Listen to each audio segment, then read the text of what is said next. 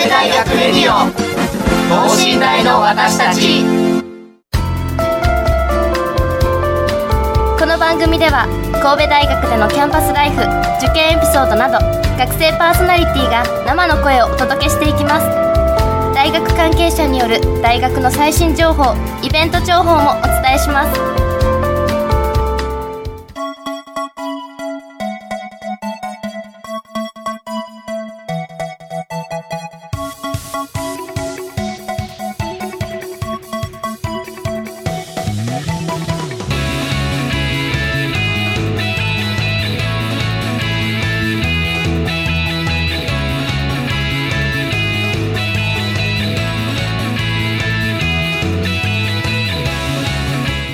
こんばんは。神戸大学広報課の樋口です、えー、いつもはですね学生がパーソナリティを務めているこの番組ですが今回は久しぶりにピンチヒッターで広報課の職員がお送りします。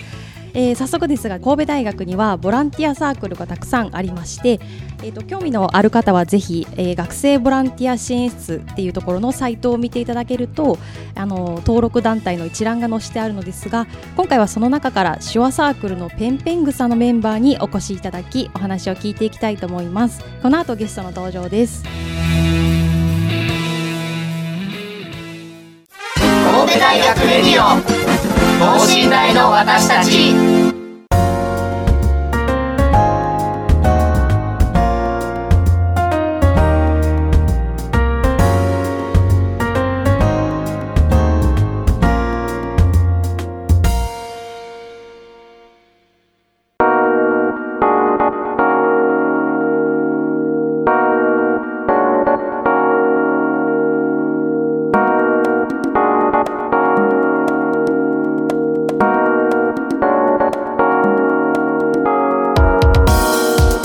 それでは早速ゲストの方にご登場いただきましょう。どうぞ。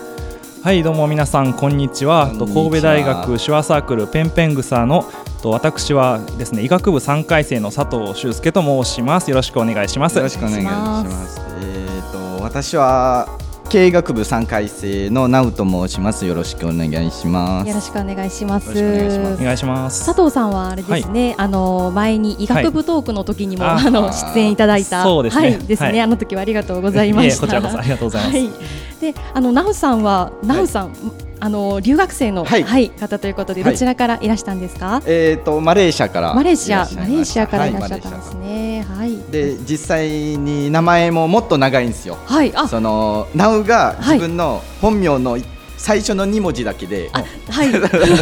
なるほど。みんなからはもうナウナウさんと、ちなみにフルネームは何と言うんですか？もう言いますね。はい。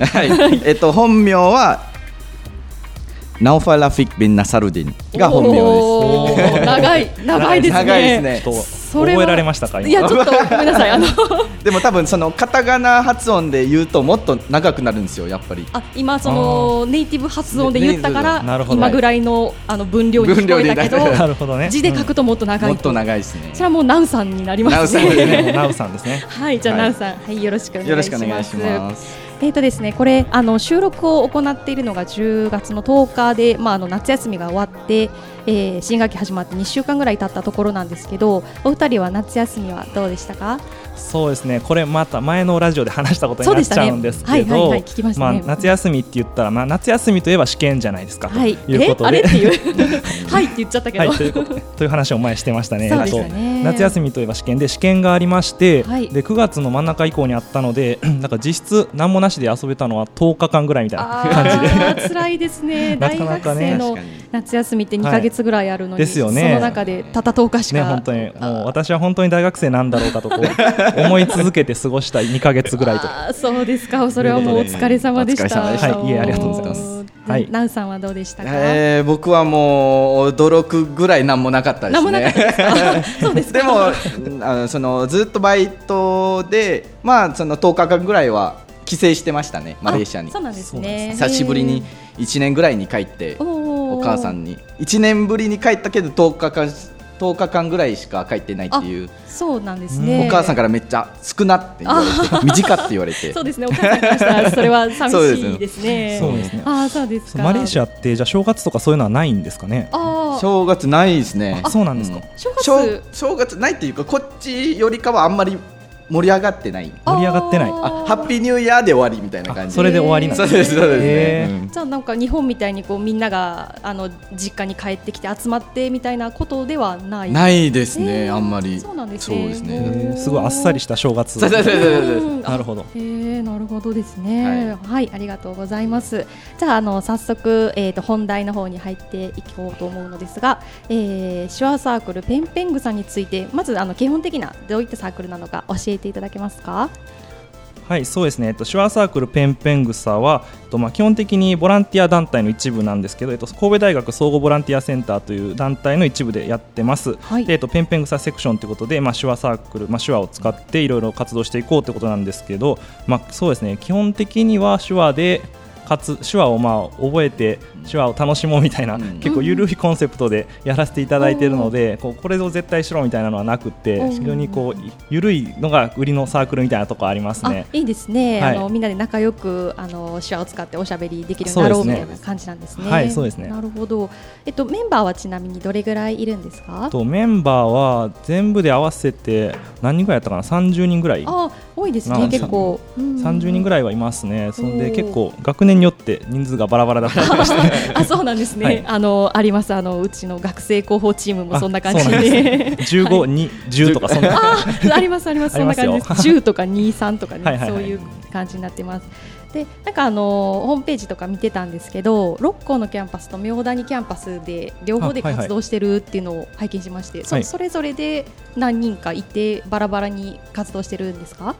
で一応分かれてるんですけど手話サークルペンペングサ6校の方とあと明谷の方みたいに分かれてて一応代表とかもそれぞれに1人いて一応まあなんていうんですか姉妹団体的な感じでは活動してるんですけどまあ、基本的に分かれてるっつっても結構みんな一緒に活動することが多いんで、はい、なんでまあ言うてあんま分かれてる感はないですよね。なるほどそういう感じなんですね。はい、ああれ？佐藤さんはでも医学科ですよね、はい、名谷の保健学科のキャンパスまで行くんですか？えーと、保健のキャンパスであんまりやらないですかねじゃあ六甲の方に来てそうですね。さ活動されてるということですね。なるほどはい、ありがとうございます。じゃあ、えっと、まあ、活動の内容について詳しく聞いていきたいと思うんですけど。はい、えっと、まず、その、私がですね、手話をもう、あの、恥ずかしながら、全然知らなくてですね。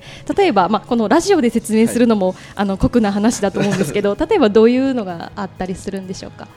例えばどうですか？じゃないそのお疲れ様あお疲れ様いいですね、お疲れ様、これやったら声で伝わるかもしれないですね、はい、じゃあえっと皆さん聞いてる皆さん左手と右手を手首を手首を交差させてください。手首を交差。はい、はい、いい感じです。いい感じです。わかんないけど。それで、えっとこういうふうにコンコンと手首同士を叩いてみてください。えっ、と手はグーにする、ね、グーにしといて手首同士を叩く。手首同士をコンコンとコンコンとこうひどっちからどっちかを叩くみたいな感じでこうぶつけ合わせる。これでお疲れ様の意味になります。これがお疲れ様。はい、えー、これはなんでこれがお疲れ様とかいうのはあるんですか？そこまではもう決まった決まったやつ、ね、言葉なんで語源というのはあるんでしょうけども。あやっぱ手話でもその語源みたいなことがいろいろあるんですよね。そうっぽいですね。はい多分これがその一回生だと一番初めに覚える手話なんじゃないかと思います。そう。このお疲れ様をお疲れ様が多分一番簡単でよく使うそうですね手話っていう。覚えやすいのまずまず最初に覚えますよねやっぱりね。お疲れ様。ね。あの使いやすいですもんね。お疲れ様っていう挨拶がね。なるほど。ちょっと覚えました。ありがとうございます。あとなんかあの手話だけじゃなくてジェスチャーとかも使って、はい、そのコミュニケーション取ってるみたいのを見たんですけど、はいはい、なんかそのあの今パッと言って明日から使えるジェスチャーみたいなのは ありますか？手話ってそのえっ、ー、とその手話っていう動きだけじゃなくて、はい、表情とかも、その、うんうん、ジェスチャーも文法の一つに入るんですよ、ね、いいこと言いますね。いや そうですね。文法の一つに入る。おおなんかキーワードっぽいのが出ましたね。例えばその、はい、疑問文とか最後、はい。はい、文の最後にハテナみたいなのを、わざわざその手話の時はそのハテナを表さずにその自分の表情をなんかちょっと顔を横にしてなんか聞いてる様子でその疑問文を表してるとかもあって。なるほど。じゃあその顔がなかったらその普通の文章なのかあの疑問文なのかっていうのは違いはないけどそのこう首をかしげたりとか、はい、そういうのを入れることによって疑問文として成立するみたいな。そうですね。もう体全身を使ってやりなさいってよく言われるんですよ。なるほど。手だけじゃないよと、はい、こう手話って手のこなんか言語みたいですけど、うん、実は体全体を使って表すっていう。あなるほどあそれはなんかいいいいですねこう手手だけでやってると思いがちなところあると思うんでそう、いうあの顔とかジェスチャーなんかも大切なあのコミュニケーションツールっていう感じなんですね。はい、うんうん、ありがとうございます。えっとちなみにその練習とか勉強っていうのはどうどういうふうにされてるんですか？練習勉強もうねなんか手話サークル入ってたら。もうとにかく手話で喋るみたいな感じです。もう日常会話の中で覚えていこうみたいな感じなんで。じゃあもう集まってはい今から手話でみたいな。あそうなんか集まったら自然と手話を使うみたいな。あもうじゃあ声はだだ声と手話と一緒にやってる。あそうですね。えっとね両方ありますね。やっぱ声つけてる、うん若いまだちょっとあんま全部分からへんよっていう子がのに相手の時は声つけてあげたりとかして1年生とか、ね、でも先輩同士とかでわーってなるともう声とか全然出さんと。もう手あの手じゃないですけど体全体だけですけど、まあ、その手使ってばーっと喋ってるみたいな感じでいう光景になりますよね本当に。すごいそういうのもこう一回戦も見見つ見てあの勉強先輩の動きとかを見て勉強するんですね。はい。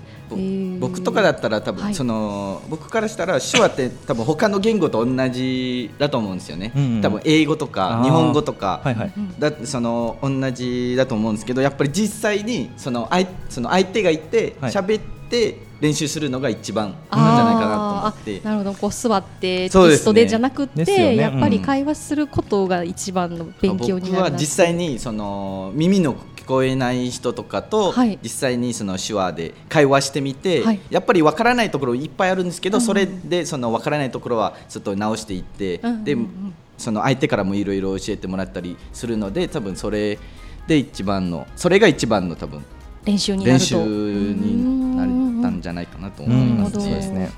なおさんだってまずまず日本語を勉強してあのもうするじゃないですか。そうですね。日本語の手話ってそのマレーシアの手話とは違うんですよね。そうそうなんですよ。僕もその来る前からその日本に来る前からその、はい、前その向こうにいた時からずっと勉その手話をやりたかったんですよね。でこっち大学に入ってじゃあせっかく大学に入ったんだしなんかサークル入ろうと思って、はい、でなんか探してら手話サークル入あったんで、で入ってでまず入った時に全然その入った前は入る前は全然その手話が世界共通だと思ってたんですよね。その自分は。そう。で実際に手話サークル入ってあ日本はその日本だけの手話があって、でその他の国もその各その違う手話なんだなと思ってでそのこっち来てから日本の手話やったんで向こうの手話全然わからないんですよ。そうか ちょっとちょっともったいないですねそれは。それはあそうかそうか。ね、えっと手話ってそのどうなんていうんですかねその例えば日本の手話を大体こういうのはこういう意味ってことにしましょうねって決めてる団体みたいなのはあるんですか、えっと、手話のなんか言葉とかを決めてる団体ですかね。決めてるというかこうどうやってその手話がその一つの体系としてこうなんか多分日本語でいう標準語みたいな、はい、そうそうそうそう。それが言いたかった感じです。はい。決まっ多分ねもういろいろそれこそなんか地方によって実は手話表現とかってバラバラだったりするんですよ。日本の中でも、はい、違っちゃってるんですね。ね関西関西と関東でも全然違う表し方一個のなんか日本語の単語に対して違う表し方二通りあったりとかして。あえー、だから多分決まってないんじゃないですかね、もうこれは文化みたいなもんなんで、方言とかねあるような一緒でじゃあもうそのそこのコミュニティ内で通じるものがもうがある、があるっていう。あるっていうだけなんじゃないですかね。でも手話でもあれなんか辞書とかあるじゃないですか。辞書はあるよね。辞書とかもあって。で、はいはい、そのよく辞書に載っている手話とかは基本的にはなんか関東とか東京らへんで使われているやっぱり。手話がメインになってますね。はいはいはい。はい、やっぱりこう日本語アナウンス辞書とかあるじゃないですか。あれと一緒でやっぱりその東京に合わせてるっていうことかな。っていうことなんですかね。ねえー、大変ですね。じゃあそれを勉強しようと思ったら。なるほど。えっ、ー、とそうですね。じゃあ他えっ、ー、といろんな活動されてると思うんですけど、はい、なんかえっ、ー、と合同活動とか、い、ろいろあの学童保育所でのあの講座とかやってるっていうのをお聞きしたんですけど、この辺もちょっと教えていただけますか？はい、えっとね合同活動と言いますと、まあ、さっきあの六甲と妙谷がありますよって話をしたと思うんですけど、六甲と妙谷がえっとまあ基本的にキャンパスが別なので普段はその月に1、2回ぐらい集まって、それで合同でまあ一緒に活動しようっていうのが一応合同活動になってますね。で場所も三宮とかこうみんな来やすいところでやって真ん中らへんとかで,、はい、でやるっていうそういうのが基本的に合同活動になってますね。おなるほど。ペース的には月に1回ぐらいそうやね。月に1回かで。きたら2回できたらいいなみたいな、で長期休みには週に12回ぐらい。そうやね。週に何回かもやったりしてます。増えるんですねだいぶ、はい、へえなるほど。なんかどういう集まってやっぱりみんなで会話しようみたいな感じになるんですか？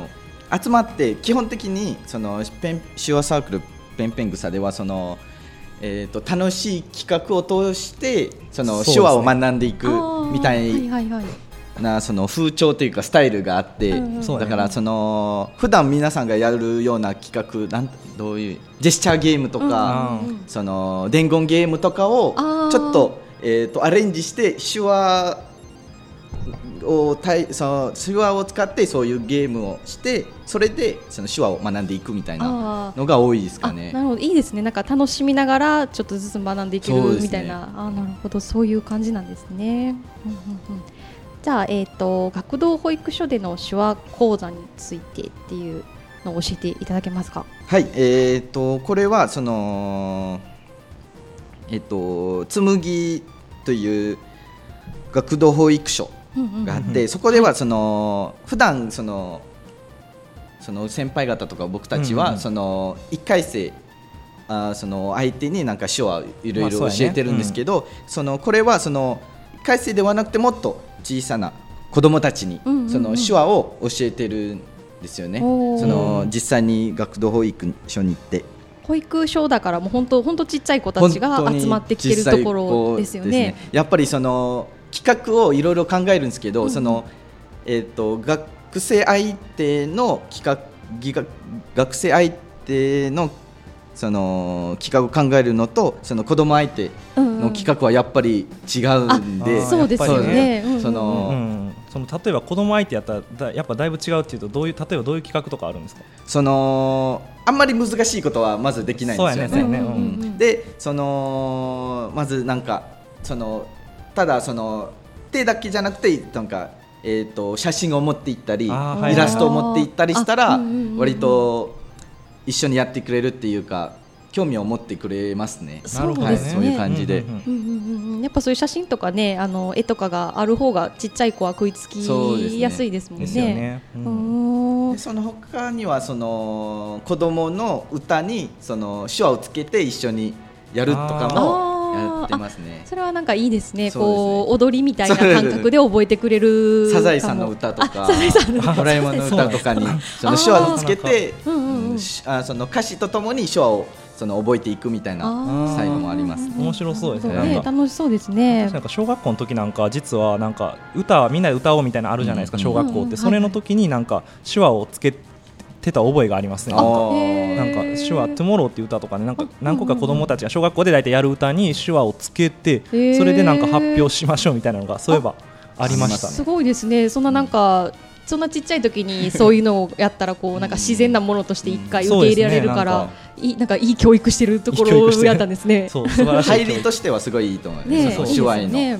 楽しいっていうこうイメージで覚えてもらえるとね。いいですよね。ねうんなるほど。そういう感じでえっ、ー、とちっちゃい子供たちに、えー、手話の講座をしていると。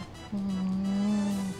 これってこうお母さんとかそのおあの親御さんとかも一緒に勉強してるんですか？子供たちだけ？たまにいますね。その、子供を迎えに来たお母さんとかたちがなんかちょっとやってるのを見て一緒にやったりとかもありますね。あいいですね、はい、うん、なるほど。はいありがとうございますでえーとですね、えー、これ放送は10月25なんですけど、えー、再来週11月9日10日が六甲祭があります。で六甲祭であのペンペングサさんも出展されるっていうことなんですけどあのどんな企画をするのか教えていただけますか？はいえっとですね六甲祭ではまず大きく分けてペンペングサ2つの企画をします、はい、でえっと1つがですね、えっと、六甲祭キングオブステージというのがございまして、はい。とまあ、いろんな団体さんが出て出展するステージなんですけど、えっと、そこに出させていただきます。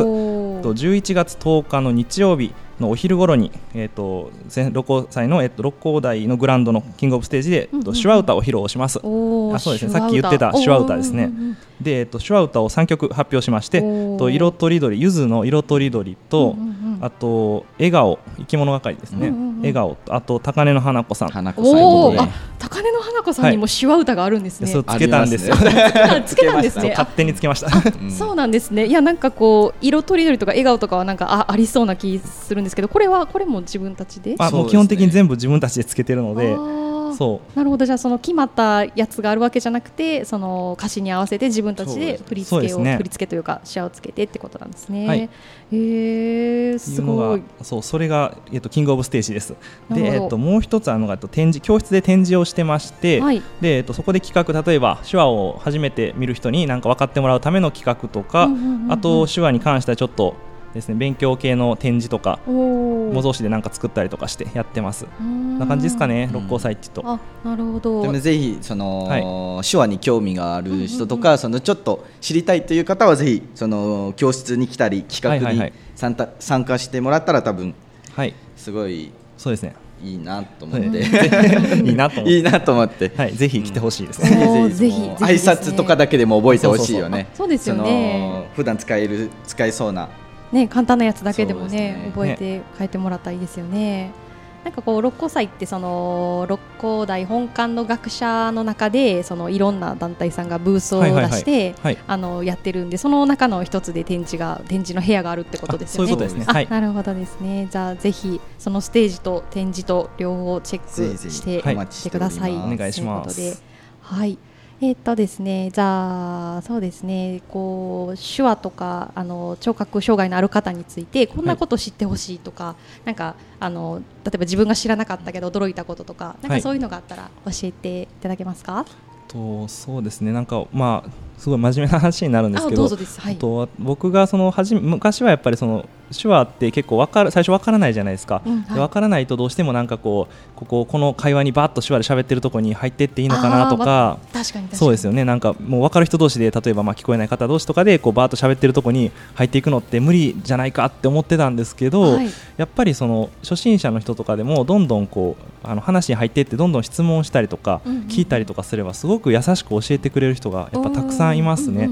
なんであのぜひこうこうなんていうんですかねその壁を取り払うじゃないですけど、こう壁をねなんか感じずにこうわっと関わっていっていただけたらいいかなっていうふうに思うんですけど、まあ、そのために手話とかあるんかなと思ったりとかして。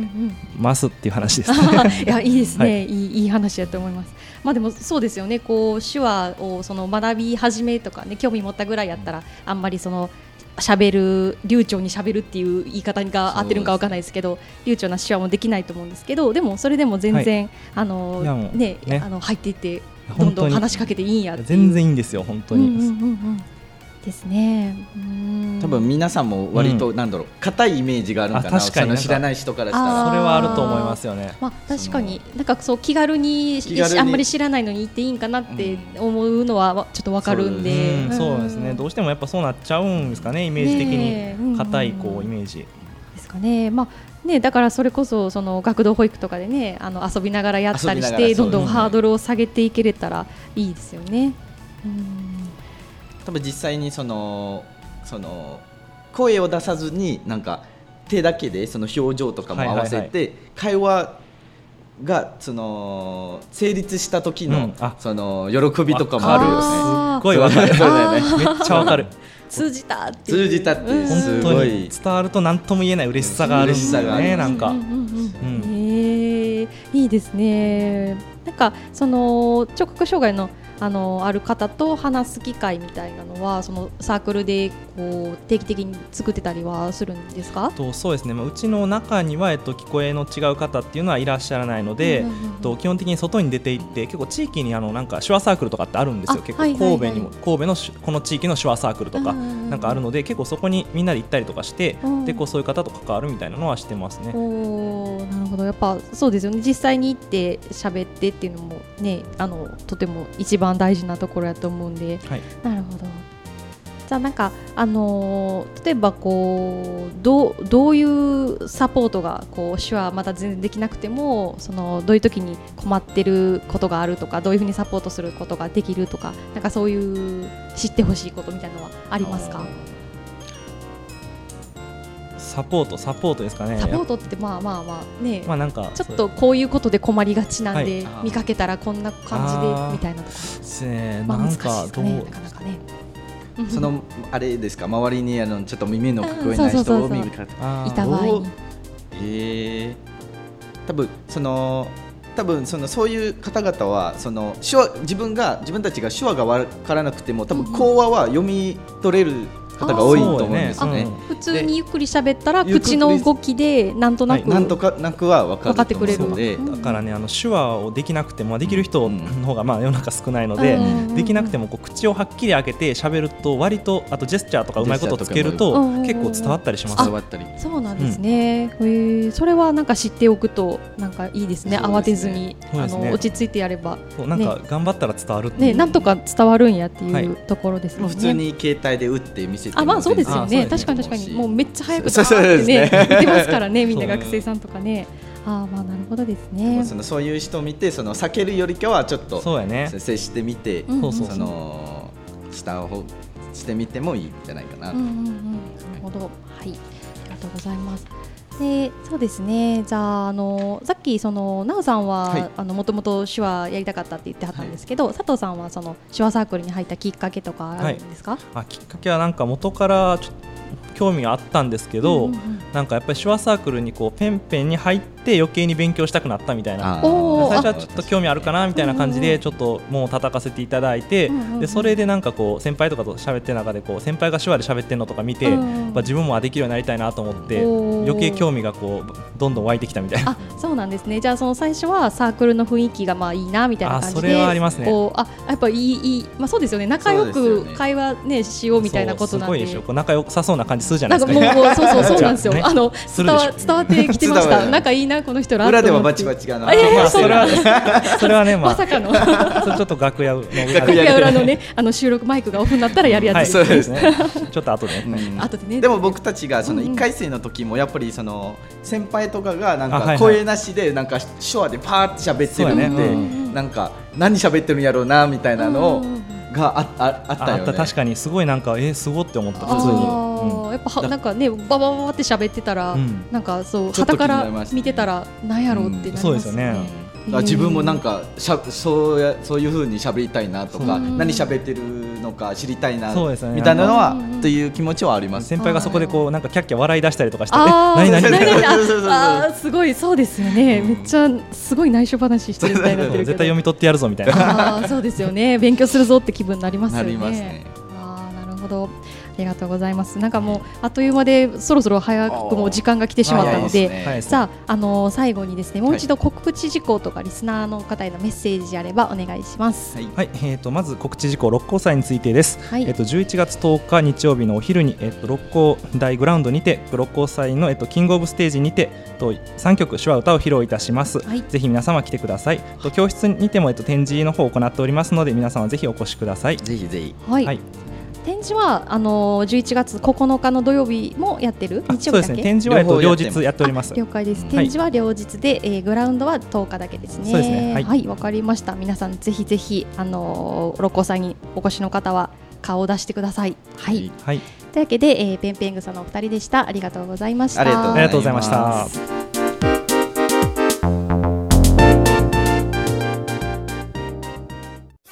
神戸大学レディオ等身大の私たち。